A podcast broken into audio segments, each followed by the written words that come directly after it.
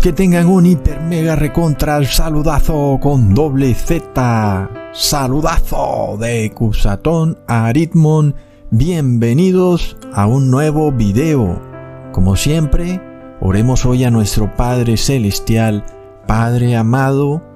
Te damos gracias porque tu sabiduría es una luz. Tu ley es una lámpara para nuestros ojos.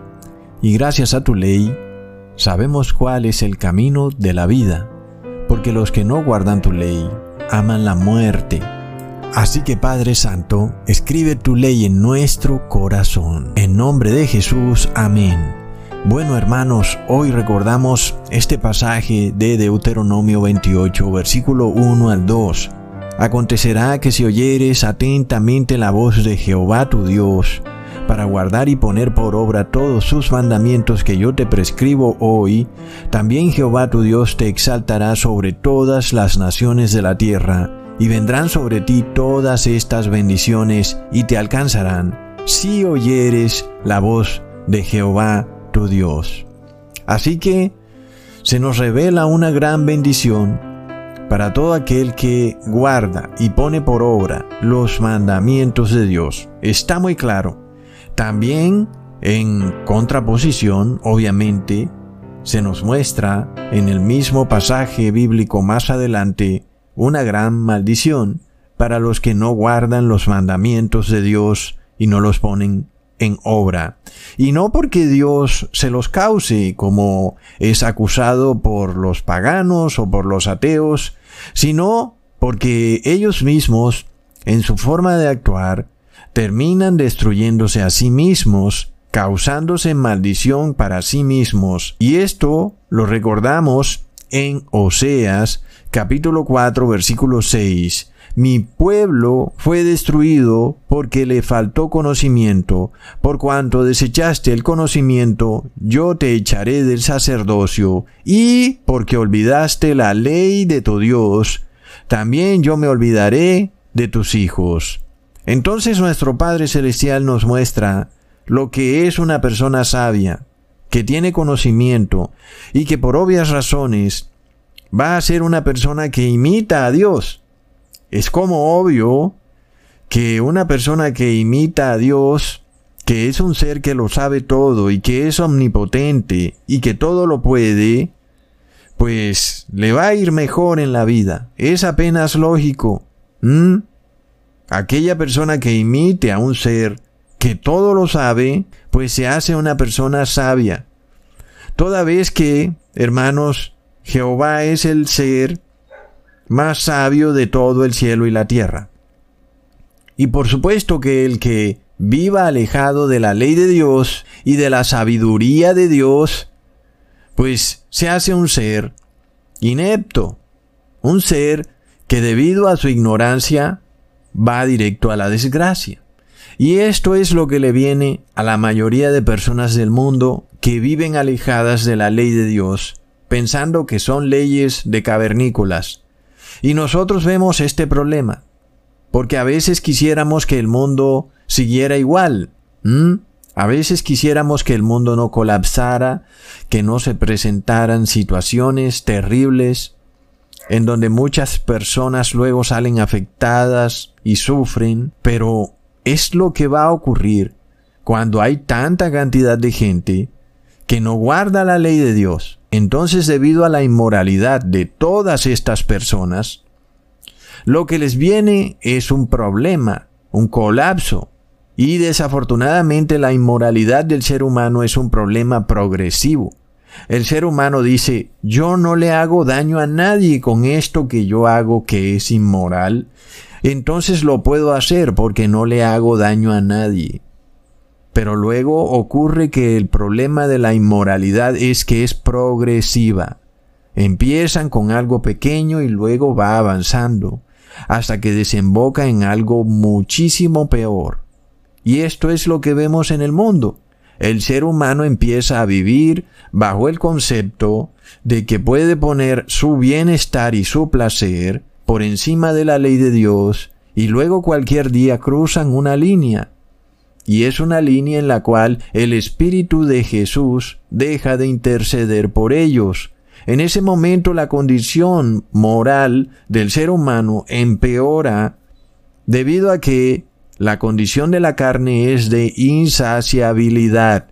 La carne siempre está en busca de placer, y si nosotros ponemos el bienestar de la carne por encima de la ley de Dios, ocurre que la carne se enloquece y entra en un frenesí en donde su objetivo en la vida es siempre darle bienestar a la carne. Entonces este frenesí del ser humano se convierte en un problema inmoral y luego entonces dicen que la vida es corta y que hay que gozarla. Eso significa poner el bienestar sobre la ley de Dios y eso significa que van a operar de una manera en que su inmoralidad progresivamente va a aumentar con el paso del tiempo.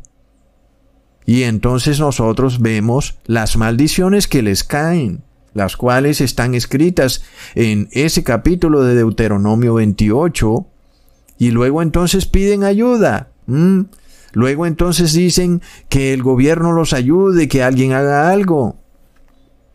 Pero es lo que ocurre, hermanos. Nosotros vemos este problema muy claro cuando el ser humano, en busca de la riqueza, modifica genéticamente a los animales y luego entonces alimenta a esos animales con basura, con huesos y con estiércol de otros animales y de repente le causan un daño irreparable a la fauna. Es tremendo, hermanos.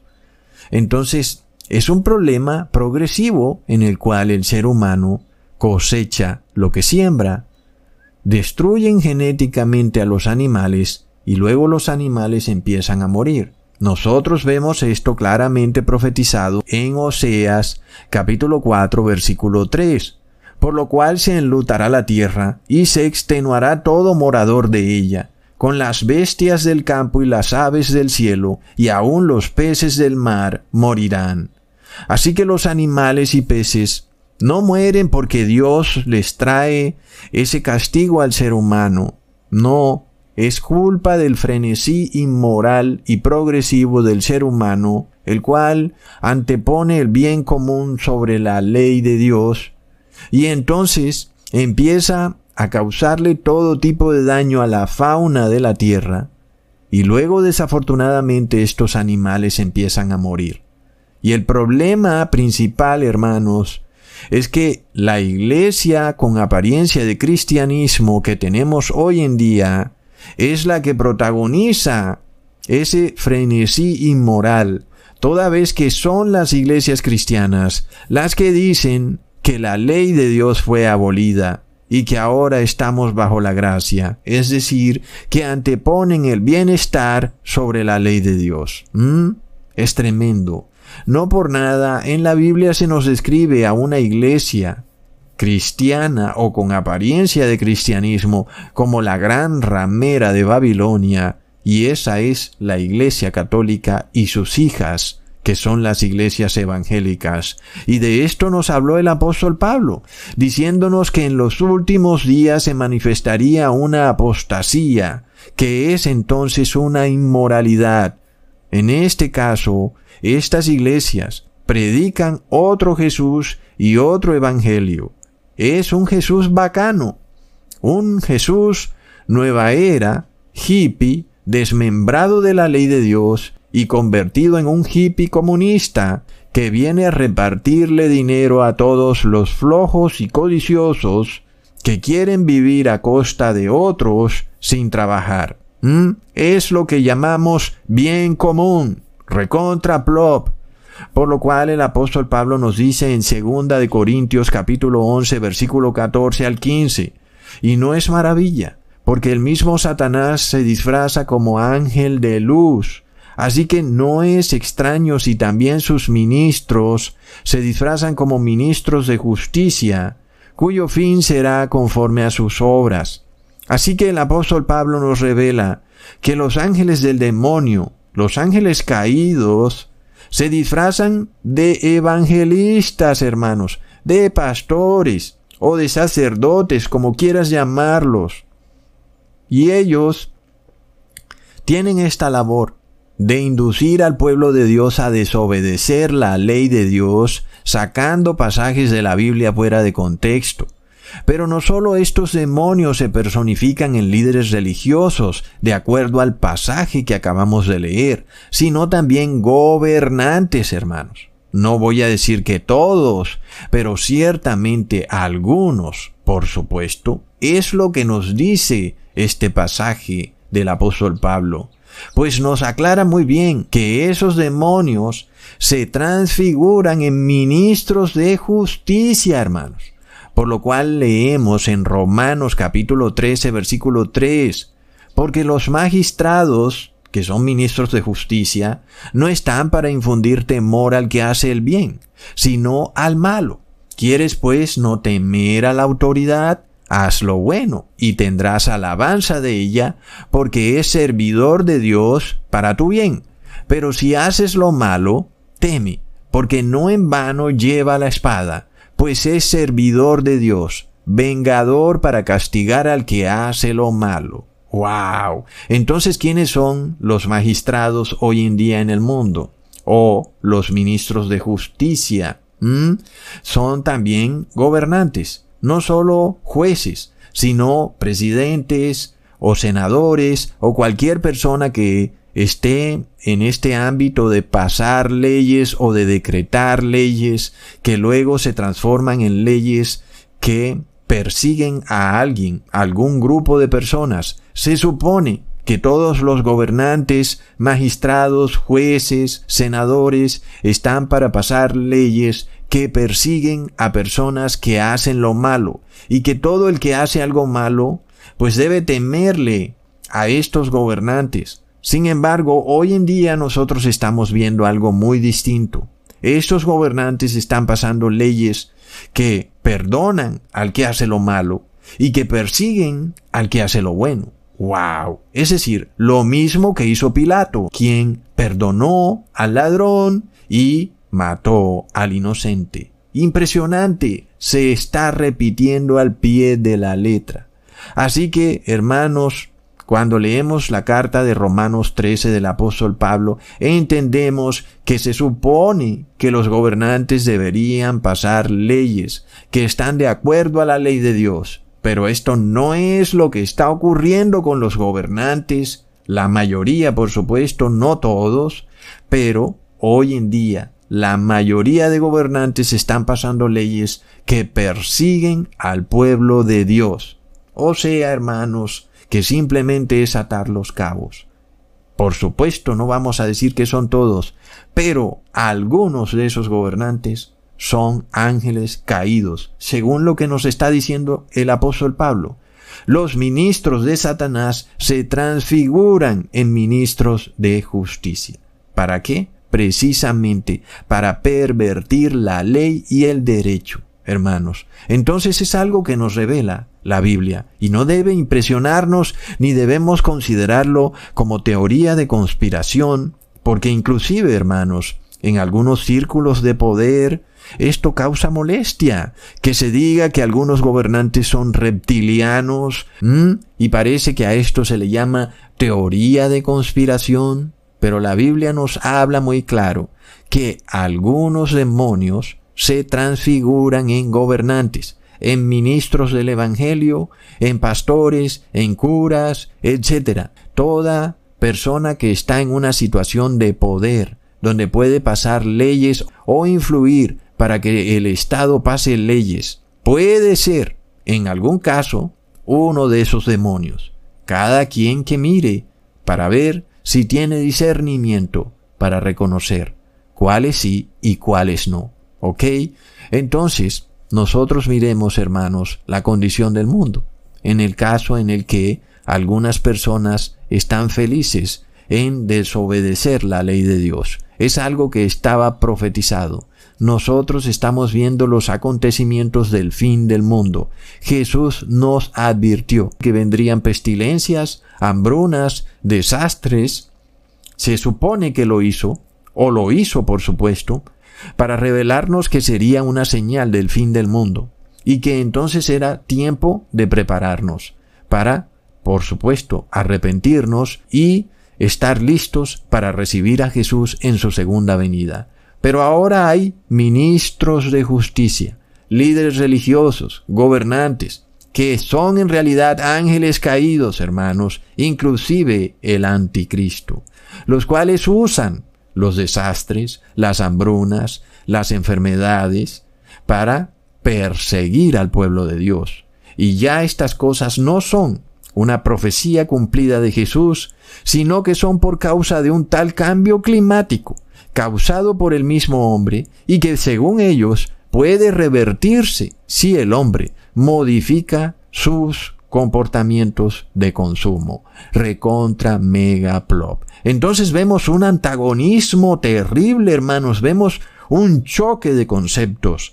Jesús revelándonos situaciones que se presentarán en el fin del mundo, hambrunas, pestilencias, guerras, que nos muestran que su segunda venida se acerca, que no tienen forma de aplacarse, sino que Jesús nos revela que se empeorarán, porque Él dijo que estas cosas serían como los dolores de parto de una mujer que va a dar a luz y que empieza a tener más y más dolor hasta que el niño nace.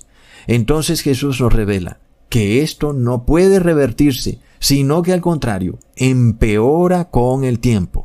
Por otro lado, el Papa Francisco y sus ministros de justicia nos dicen que se están presentando hambrunas, pestilencias, desastres y guerras, porque el ser humano es el causante, por su modo de vida, por su consumo, y que si él cambia su consumo, y su forma de vida, entonces todo esto se aplacará y se revertirá. Dos conceptos totalmente antagónicos, hermanos, totalmente distintos, en donde el mundo tendrá que tomar una decisión. ¿A quién le voy a creer? ¿Al Papa Francisco, que es el anticristo, o a Jesucristo? Y llamamos al Papa Francisco anticristo, porque su posición es totalmente opuesta a la de Jesucristo. Pero no solo eso, sino que el Papa Francisco se revela al mundo como que Él viene en reemplazo de Cristo, porque se hace llamar Vicarius Filii Dei, recontra plop. Entonces, hermanos, el mundo está siendo preparado para recibir la marca de la bestia. Será la crisis final. Y nosotros vemos estos problemas incrementarse. Por ejemplo, los animales empiezan a morir. Ahora, ¿qué pasaría si el anticristo tiene pleno conocimiento de que lo que Jesús dijo se va a cumplir? Por otro lado, el ser humano no cree, no tiene fe de lo que Jesús dijo se va a cumplir. Pero el anticristo sí lo sabe, no porque tenga fe, sino porque cree y tiembla. Sabe que lo que Jesús dijo se va a cumplir. Entonces, ¿qué hará el anticristo? Pues va a usar exactamente lo que Jesús dijo en contra del pueblo de Dios. Entonces él sabe que estas hambrunas y pestilencias y desastres se van a cumplir. Y entonces, ¿qué hace él? Los usa para perseguir al pueblo de Dios. Entonces, no atribuye estos desastres climáticos o enfermedades o hambrunas a las profecías decretadas por Jesús, sino a un supuesto cambio climático. Y entonces el Papa Francisco se unifica con los científicos adoradores de Baal del mundo para tratar de esconder bajo la alfombra la profecía que Jesús dijo que nos advertía de su segunda venida. Y ahora él usa este manto llamado cambio climático para esconder todo esto. Y entonces ahora el mundo ya no acepta que hayan vacas, ni que hayan ovejas, ni ningún animal que sea usado para la alimentación del ser humano, porque ahora dicen que están causando todos esos desastres, y que es su culpa, y que es también la culpa del ser humano por comer carne de esos animales. Entonces, una crisis que debería ser usada por los que supuestamente son cristianos, para despertar al pueblo de Dios y decirle prepárense todo el mundo, porque la llegada de nuestro Señor Jesús se acerca. De repente es usada, más bien, por estos supuestos ministros de la cristiandad, para llevar a la gente a que ponga un bien común sobre la ley de Dios. Supuestamente, si hacen eso, todas esas hambrunas y desastres y pestilencias serán cosa del pasado, porque entonces el cambio climático se revertirá. Es impresionante, hermanos. Entonces, nosotros miramos cómo las profecías de Jesús son escondidas, no por los paganos, sino precisamente por los cristianos, hermanos, y se presentan estos dos conceptos antagónicos. Jesús revelándonos que el fin del mundo no tiene reversa. Esto no tiene reversa, es algo que uno, como ser humano, tiene que aceptarlo, porque no quisiéramos aceptarlo. Quisiéramos que el mundo siguiera igual. Quisiéramos que nuestra casa permaneciera ahí por siempre. Pero no va a ser así, porque el fin del mundo, de acuerdo a Jesús, no tiene reversa. Otra cosa nos dice el Papa Francisco. Él nos dice que si dejas de comprar, que si dejas de comer carne, que si ahora comes insectos, entonces el cambio climático tendrá reversa. ¿Mm? Sin embargo, de nuevo, hermanos, Jesucristo nos revela que al mundo se le ha causado un daño irreparable. Es decir, que todos estos desastres que Jesús profetizó no son causados por Dios, sino que fue todo culpa de ese frenesí inmoral del hombre, el cual le causó al mundo un daño irreparable. El asunto principal es este, que el daño irreparable ya fue causado, es decir, que ya no puede ser revertido, que llegó a un punto de no retorno en donde el hombre no se dio ni cuenta en qué momento su inmoralidad destruyó a este mundo, le causó un daño irreparable a su fauna y su flora y ya nada puede hacerse. Es decir, Jesús nos reveló esto, que serán como dolores de parto, en donde los dolores aumentan y aumentan. Ya el daño está hecho y lo que sigue es esperar cómo se incrementan los desastres. Mientras que el Papa Francisco nos revela algo totalmente opuesto. Plop. Ok, el Papa se supone que es un líder cristiano, ¿verdad? ¿Mm? Se supone que debería estar preparando al pueblo de Dios para recibir a Jesús en su segunda venida. Pero ya vemos cómo está la cosa. Él tiene una mezcla de cristianismo con adoración a la Madre Tierra y adoración al Sol, por lo cual, hermanos, nosotros vamos a tener que decidir, y no solo nosotros, sino todos los habitantes de este mundo, a quién le creen a Jesucristo o al Papa de Roma, porque lo que ocurre en el mundo empeora con el pasar de los tiempos. Miremos esto que están haciendo ahora los adoradores de la Madre Tierra en los Países Bajos. Se ha pasado una ley, y esto ya es real, en la cual el gobierno se propone reducir la cantidad de cabezas de ganado por lo menos en un 30% supuestamente para reducir el gas metano que las vacas degeneradas están arrojando a la atmósfera. Y de esta manera el Papa Francisco nos dice que si reducimos el consumo de carne y que si ahora comemos insectos y gusanos, entonces todo mejorará. Por lo cual, como ya les había advertido, estas cosas que él dice son una orden y que los gobernantes asociados en logias secretas las empezarán a pasar, es decir, ministros de justicia, hermanos, que desafortunadamente algunos son demonios. Empiezan luego a pasar leyes en donde el gobierno está obligando a los agricultores a matar algunas de esas vacas que tienen. Ni siquiera las van a sacrificar para repartir su carne con los desnutridos del mundo. No, las van a matar. Ahora, alguien dirá que si el gobernante es ministro de justicia, pues está bien que limite el consumo de carne, porque nosotros decimos que, de acuerdo a la ley de Dios, no se debería comer carne en el fin de los tiempos. Sin embargo, hermanos, recordemos que en el mundo hay más de 6 billones de paganos que no creen en ningún tipo de cristianismo y la ley de Dios por ningún lado dice que se debe obligar a otra persona a adorar a Dios en espíritu y en verdad.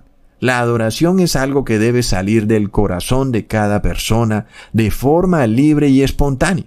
Es decir, que no es correcto de ninguna manera imponer una ley religiosa sobre personas que no creen en una religión específica.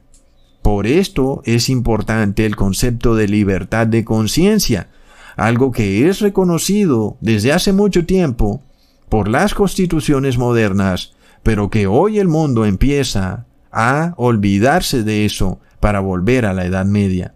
Sin embargo, nosotros entonces vemos que no es de ninguna manera cristiano prohibirle a las personas que coman carne. No es, por supuesto. Pero sí es cristiano que tú espontáneamente, como decisión individual tuya, abandones comer carne de cualquier animal, porque tu cuerpo es el templo de Dios y no debes poner nada inmundo o impuro o contaminado en tu cuerpo. ¿Ok?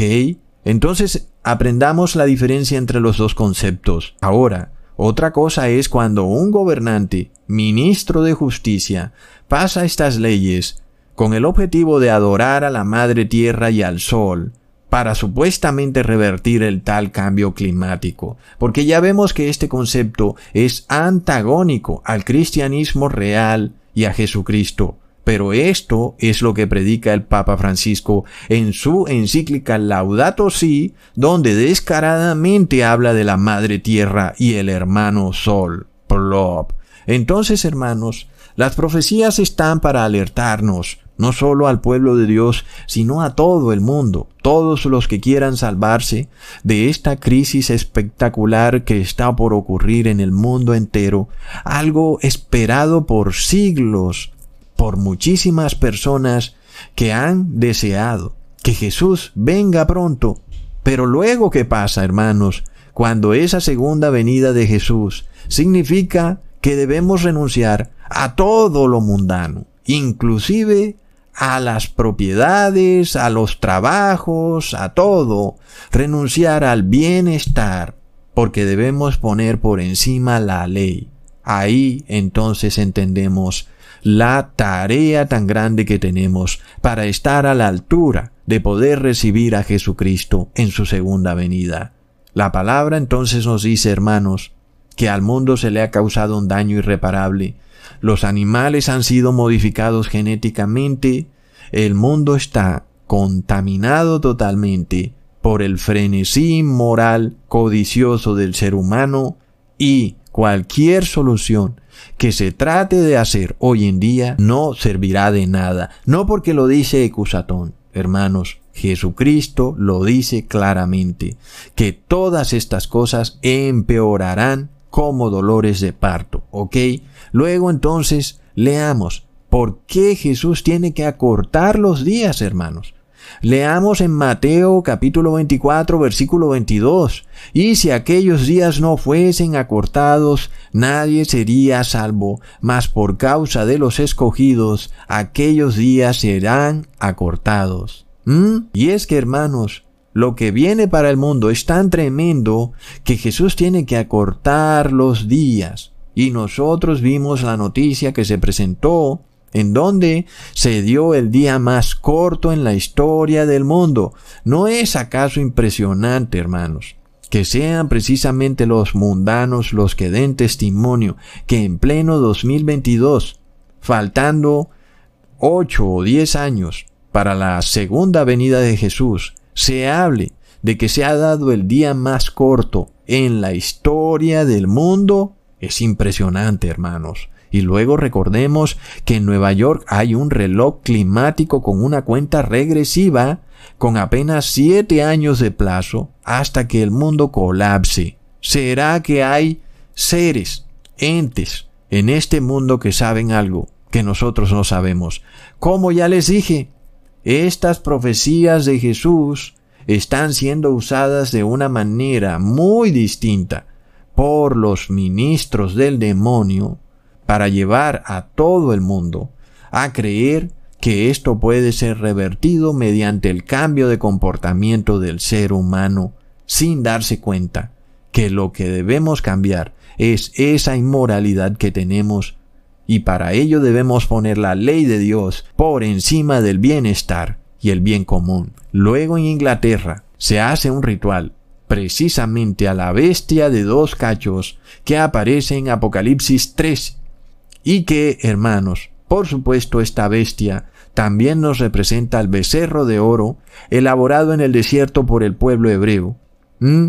Y no olvidemos que ese becerro de oro representa el bien común, que es un bienestar sobre la ley de Dios. Ahora, yo no lo digo porque me pareció, es que es apenas obvio que mientras Moisés estaba buscando las dos tablas de piedra en el monte Horeb, el pueblo hebreo se construyó este becerro de oro y empezó a bailar desnudo alrededor de él. Es decir, el bien común, el bienestar.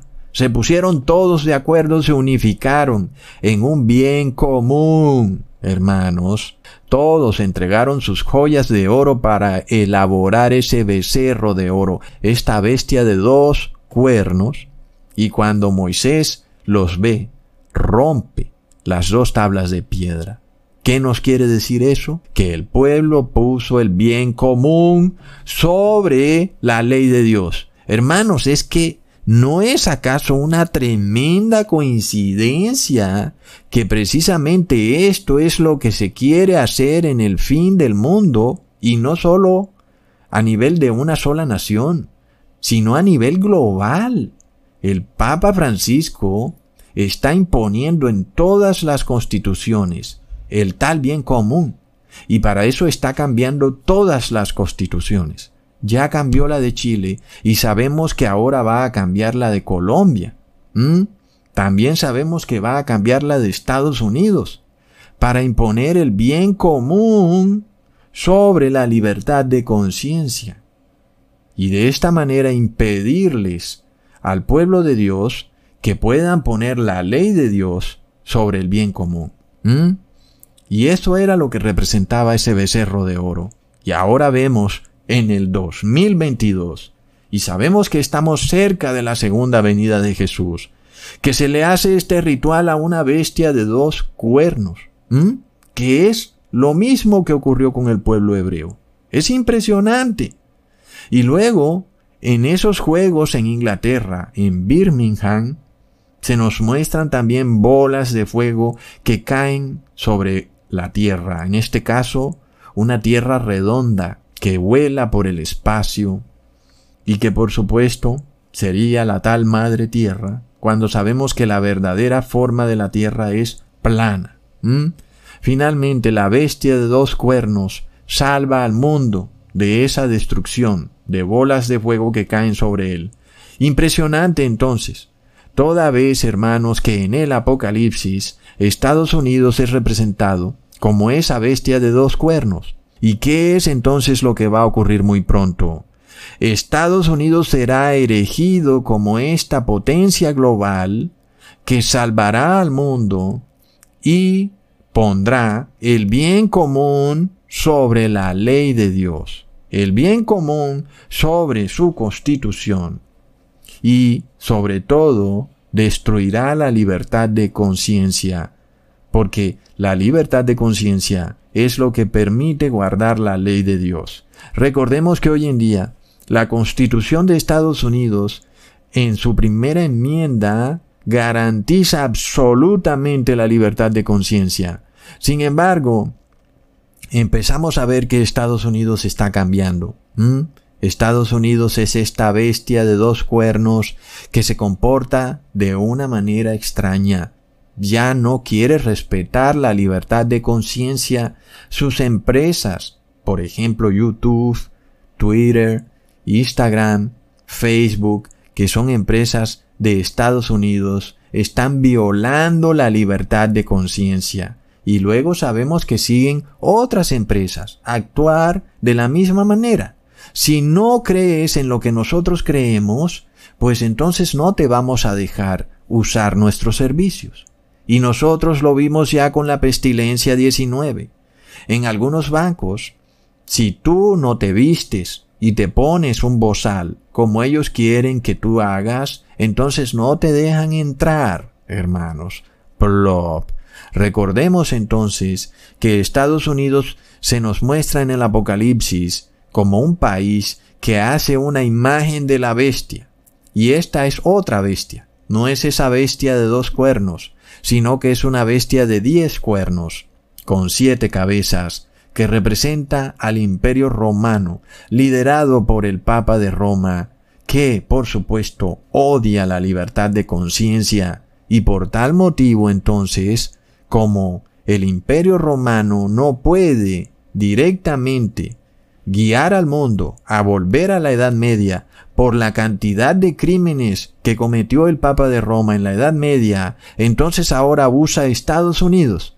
¿Quién ahora se convierte en una bestia que trata de imitar al imperio romano y al Papa de Roma, estableciendo leyes en las cuales el bien común está por encima de la ley de Dios y ya entonces no se respeta la libertad de conciencia.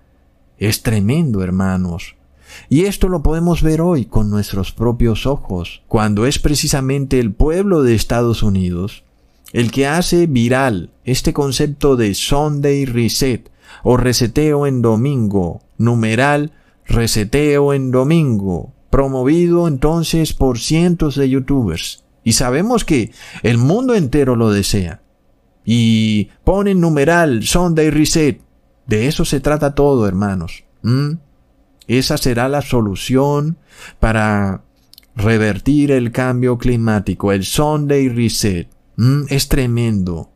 Entonces, las personas no creen que el mundo va a acabar y que Jesús viene pronto.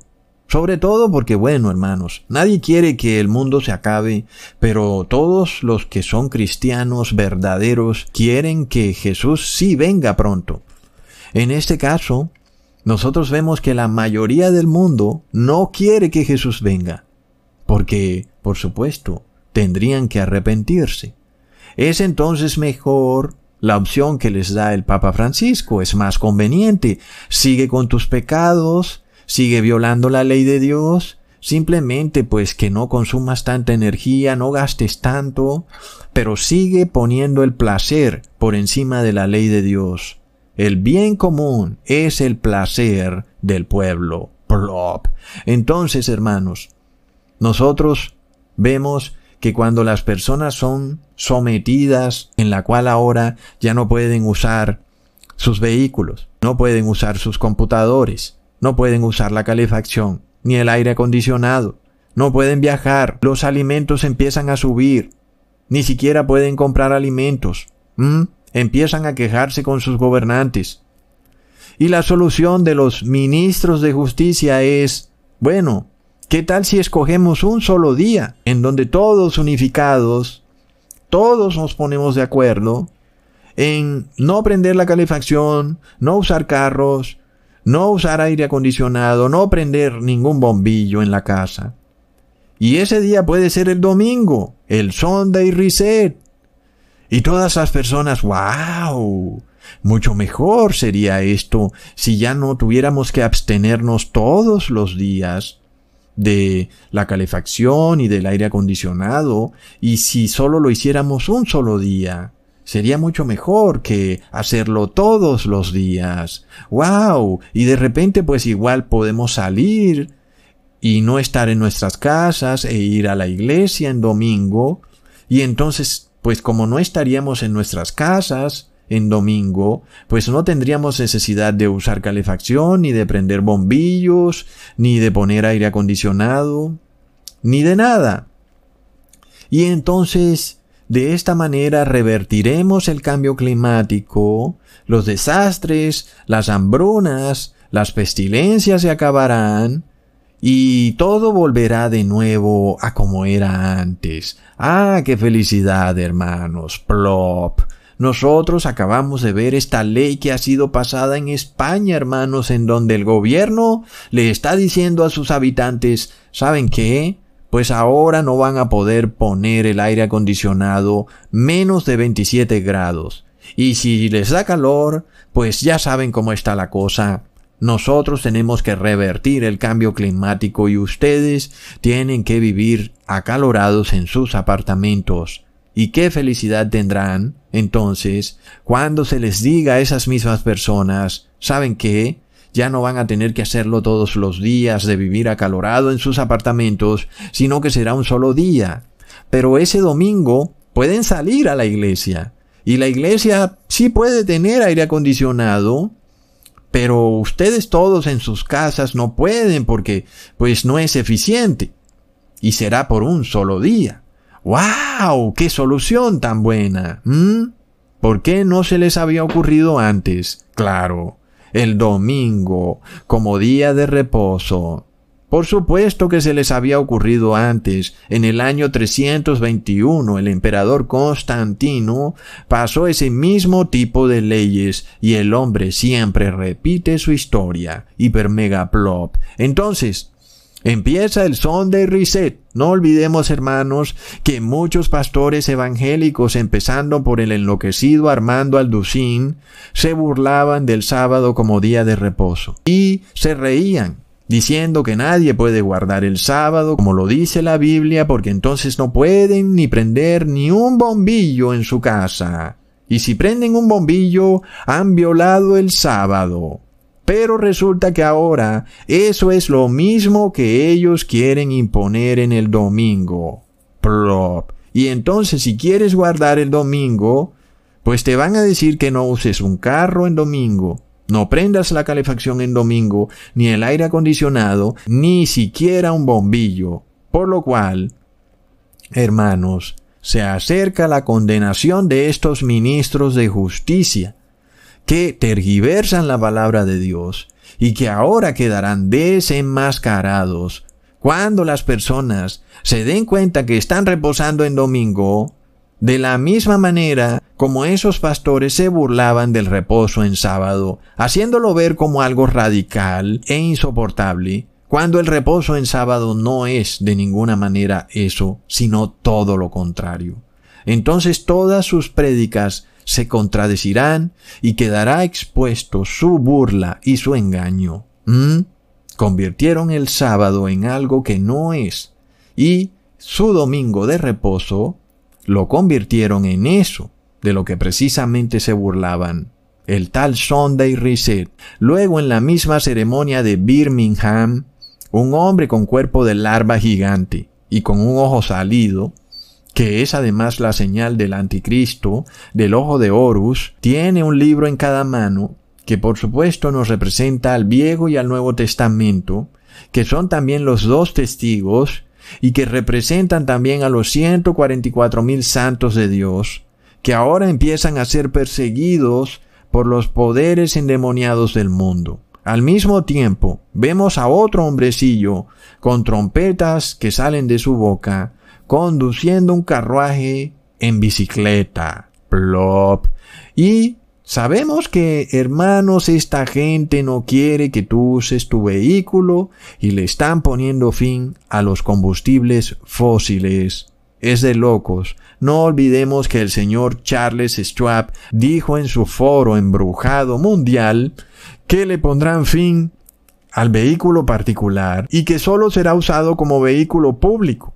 Por supuesto, hermanos, que todas estas aplicaciones que invaden tu privacidad y te piden todos tus datos como InDriver, Uber y hasta Airbnb, entre muchas otras, son finalmente aplicaciones que empiezan a adoctrinar a las personas a que usen cosas que son privadas, pertenencias privadas, y que las pongan al servicio del bien común, al servicio del público. Toma tu vehículo y ponlo al servicio del bien común.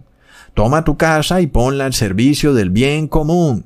Entonces, hermanos, también vemos que el gobierno empieza a establecer un censo sobre la cantidad de apartamentos y vehículos privados que podrían ser puestos al servicio del bien común. Toda esa información la usarán para hacer cumplir su agenda porque el Papa Francisco ha decretado que se le debe poner fin al uso de combustibles fósiles. Por supuesto, se nos muestra entonces una transición, hermanos, una metamorfosis y es dramática pero progresiva. Es algo tremendo que tendrá que hacer el mundo entero. Lo vemos en Francia, donde ya todo el comercio cierra sus puertas en domingo. Es decir, que ya en ese país es algo normal. Y la gente está feliz con el concepto. Inclusive ya te advierten que no vayas a Francia en domingo porque te vas a encontrar todo cerrado. Y luego, el país de Islandia acabó de decretar que los supermercados deben estar cerrados en domingo. De nuevo todo el mundo feliz. Después de todo, la mayoría de la gente está haciendo videos con su numeral sonda y reset. Y esto se debe a que la mayoría de la gente pone el bienestar sobre la ley de Dios. Ah, es que es lo más cómodo reposar en domingo. En general, todo el mundo trabaja de lunes a sábado y casi no hay ninguna empresa que te contrate para permitirte reposar en sábado. Tienes que reposar en domingo. Entonces es un bienestar reposar en domingo. Porque no te metes en el problema de que te vas a quedar sin empleo porque casi nadie te va a dar ese reposo en sábado. Entonces tú pones el bienestar sobre la ley de Dios. Tú, para estar tranquilito, mejor reposa en domingo. Sin embargo, estás violando la ley de Dios. ¿Mm? Y este es el tema, hermanos. Eso que estás haciendo representa ese becerro de dos cuernos, a ese ritual que hicieron. Exactamente eso. Representa posesión demoníaca dentro de ti.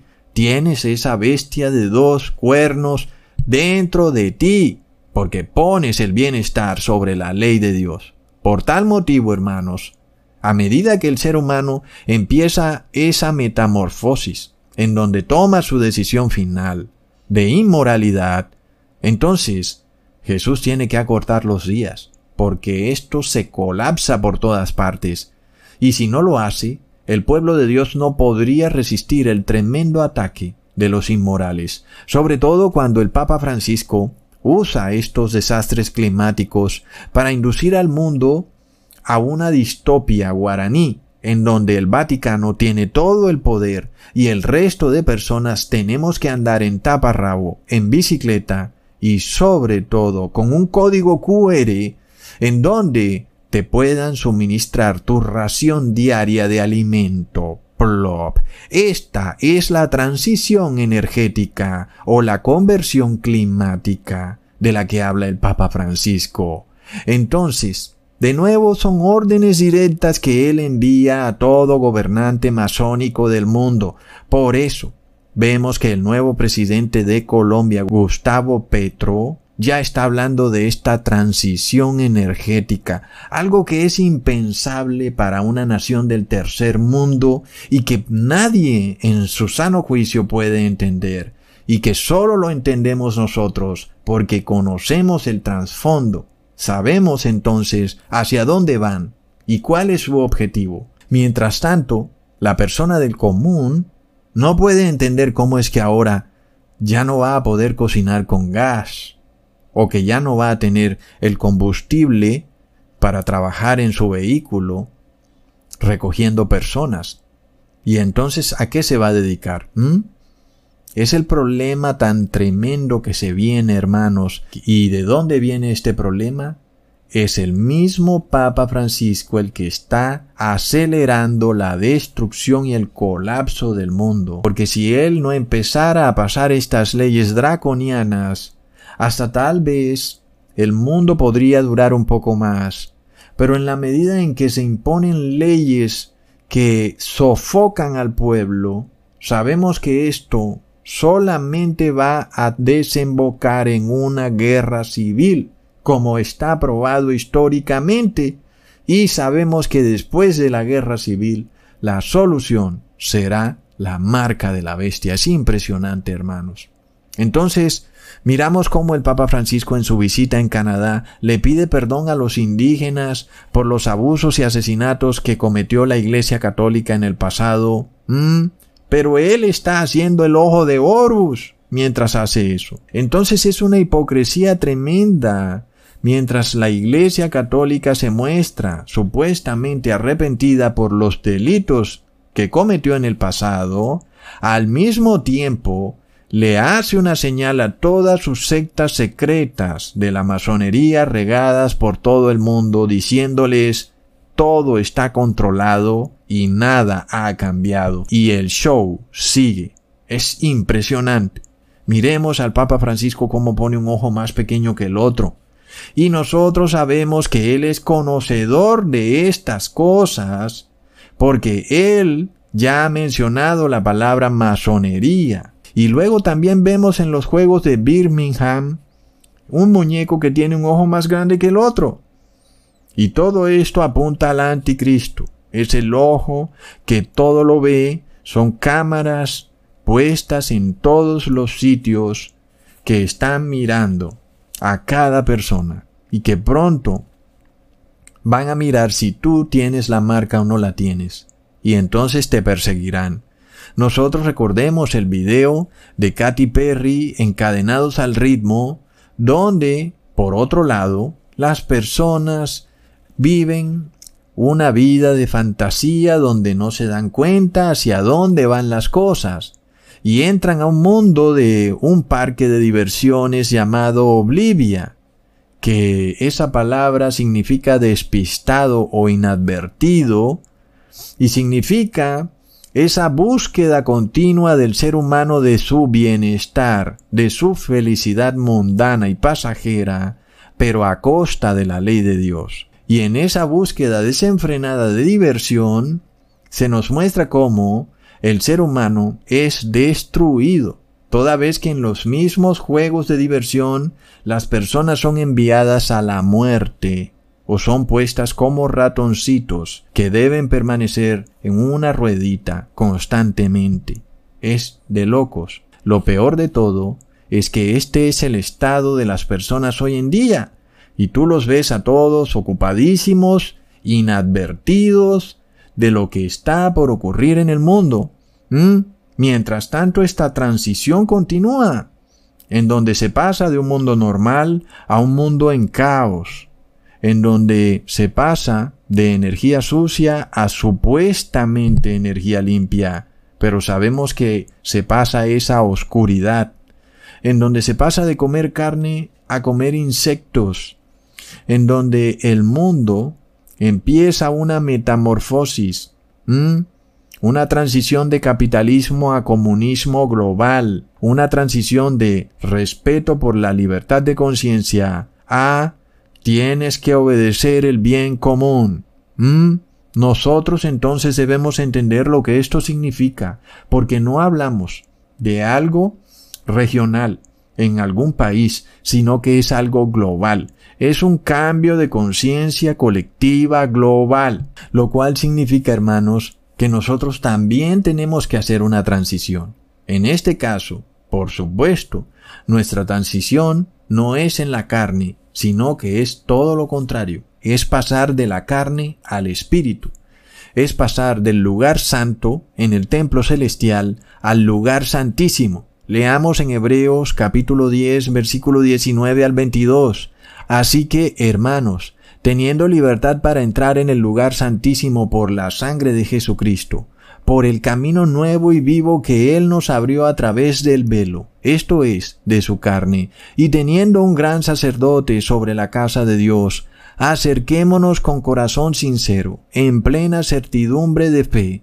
Así que tomemos nota, hermanos, de esto que está ocurriendo. Si en el mundo se está dando una metamorfosis global, nosotros también tendremos que hacerla. Y por supuesto que no podemos imitar a los mundanos, aun y cuando ellos se hagan llamar cristianos. Nuestra transición es ahora una transición en donde pasamos de vivir en pecado a vivir en el Espíritu, mientras que los mundanos se unifican para vivir en pecado para siempre. En esto vemos que el Papa de Roma los induce a poner el bien común sobre la ley de Dios. Y sabemos que el pecado es la transgresión de la ley de Dios. Entonces, tomemos nota de que, hermanos, si nosotros no empezamos nuestra transición, pues solamente estaremos obligados a ponernos en la transición del anticristo Francisco, por lo cual nosotros tenemos que empezar ya. Ellos no pueden empezar primero que nosotros, hermanos, sino nosotros primero que ellos. Nosotros poniendo la ley por encima del bien común y ellos poniendo el bien común por encima de la ley. Ellos saliéndose del lugar santo para no volver jamás y nosotros pasando del lugar santo al lugar santísimo. Y es por esto que tenemos que pasar de vivir en la carne a vivir una nueva vida que es en el Espíritu y que será nuestra nueva forma de vivir para la eternidad. En el Espíritu. Por lo cual leemos en Gálatas capítulo 5 versículo 25. Si vivimos por el Espíritu, andemos también por el Espíritu. Y de nuevo leemos en Romanos capítulo 8 versículo 14, porque todos los que son guiados por el Espíritu de Dios, estos son hijos de Dios. Entonces, hermanos, sabemos que Dios no hace las obras de la carne. El que hace eso es el demonio. Por tanto, el que es guiado por el Espíritu de Dios no puede vivir en la carne, sino que debe vivir en el Espíritu. Y el que vive en el Espíritu jamás puede poner un bienestar por encima de la ley de Dios. Así como Jesús, cuando Él murió en el madero, pues Él no puso su bienestar por encima de la ley de Dios. ¿Mm? Entonces nosotros, hermanos, debemos empezar esta transición. Hay un cambio de conciencia global y asimismo nosotros debemos empezar nuestro cambio de conciencia. Implica un cambio en la manera de vivir, este viejo mundo se agrieta, colapsa y se envejece y nosotros tenemos que prepararnos entonces para un nuevo mundo. ¿Mm? Es algo que el ser humano ha visionado por años o nos escapamos todos en un cohete a Marte. Porque siempre ha estado este concepto, un mundo que se agrieta y se colapsa y que de repente es invivible. Y entonces la solución supuestamente estaba en la NASA, que ellos iban a tenernos un cohete listo para escapar y que todo el mundo podría acceder a él a medida que la tecnología avanzaba y el precio del pasaje en el cohete bajaba, pero resulta que ellos no van a ningún lado. resulta que todo es una gran mentira. Así que hazte una idea hacia dónde va el mundo Nada más viendo ese tremendo engaño. Imagínate, sobre todo, cuando ese engaño viene de parte de la Iglesia Católica, toda vez que hay muchos astronautas que son católicos, inclusive curas y monjas, porque pertenecen a la masonería católica. Y por supuesto, toda la NASA es una secta masónica. Plop hermanos. Por esto, el Padre amado permite que se den colapsos, hambrunas y que el sistema corrupto del ser humano empiece a agrietarse para que nos demos cuenta que no hay otro camino. Es que o empiezas a transitar hacia el camino a casa o colapsas con este mundo. No hay otra forma. Entonces, lo único que queda es empezar el camino que es una transición, una metamorfosis. Lo más curioso, hermanos, es que los paganos felices ya la están haciendo. Por supuesto no de la manera correcta. Ellos ya empiezan a hacer esta metamorfosis pasando de contaminar a vivir una vida sustentable, entre comillas, y hablan de que ya no arrojan basura, y algunos viven en mini casas, y no consumen nada, y supuestamente eso es algo que va a revertir el cambio climático, pero va a acabar con la sociedad como la conocemos porque no habrá empleo y por supuesto muchas personas van a entrar en hambruna. Sin embargo, vamos a vivir en un planeta que va a ser sustentable por siglos y siglos. Pero sabemos que Jesús nos advirtió que así no sería y que el daño ya está hecho. Nosotros también vemos lo que hicieron estos arquitectos masónicos, constructores de las grandes ciudades y edificios, los cuales solo pueden funcionar con calefacción y aire acondicionado. Y resulta que ahora son los mismos masones que dicen, ¿sabes qué? Si quieres vivir en esos edificios majestuosos, vas a tener que vivir acalorado en verano o congelado en invierno, porque estás destruyendo el planeta. Plop.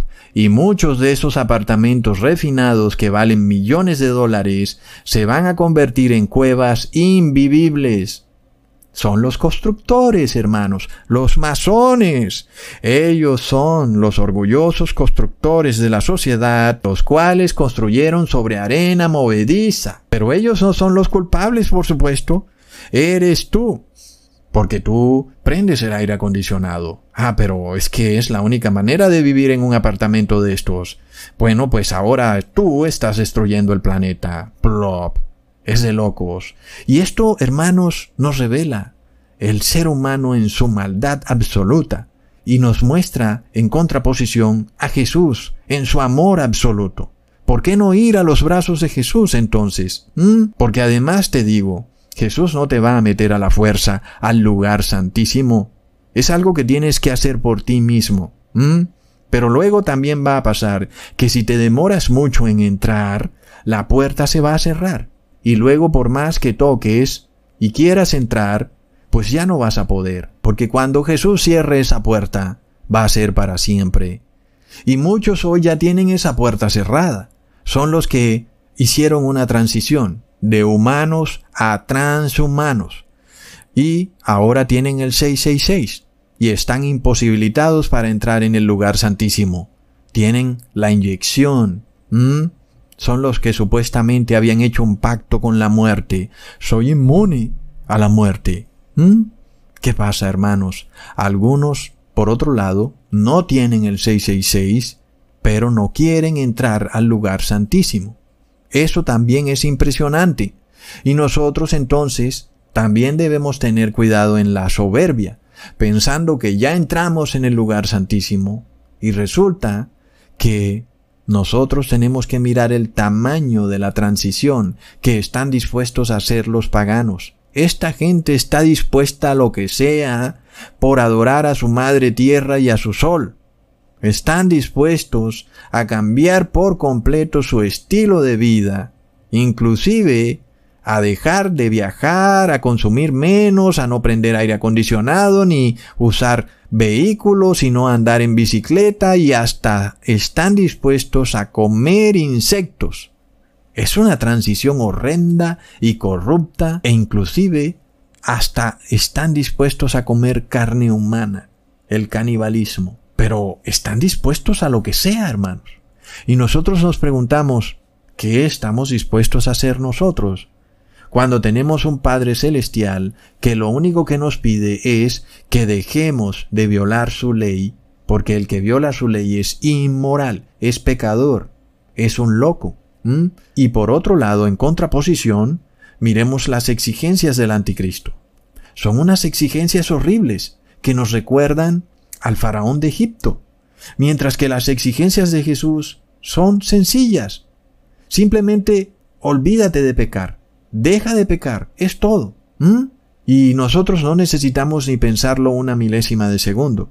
Por supuesto, Jesús es una mejor opción infinitamente.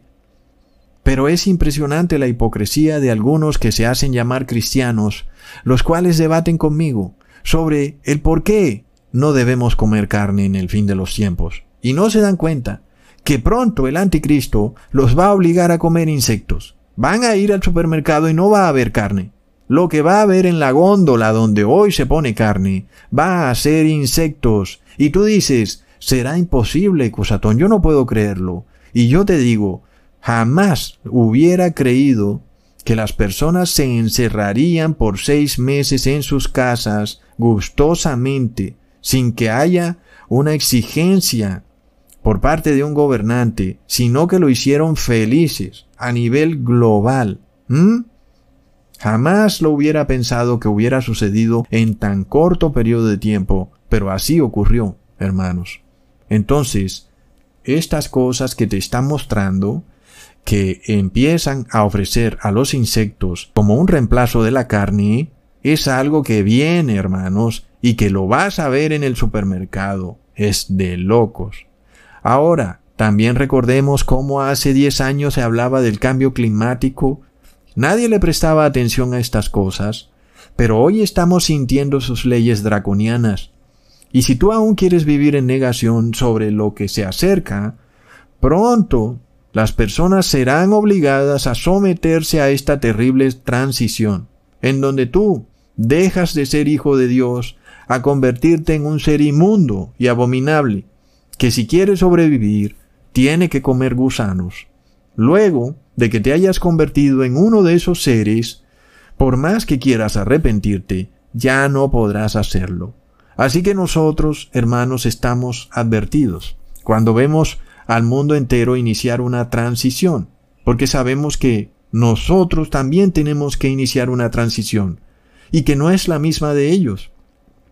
Nuestra transición nos lleva a Jesucristo, la de ellos los lleva al anticristo, y estamos en todo nuestro derecho de elegir ir hacia Jesucristo. Aunque el mundo lo rechace, Jesús nos sustenta. Leamos en Primera de Juan capítulo 4 versículo 4. Hijitos, vosotros sois de Dios y los habéis vencido, porque mayor es el que está en vosotros que el que está en el mundo.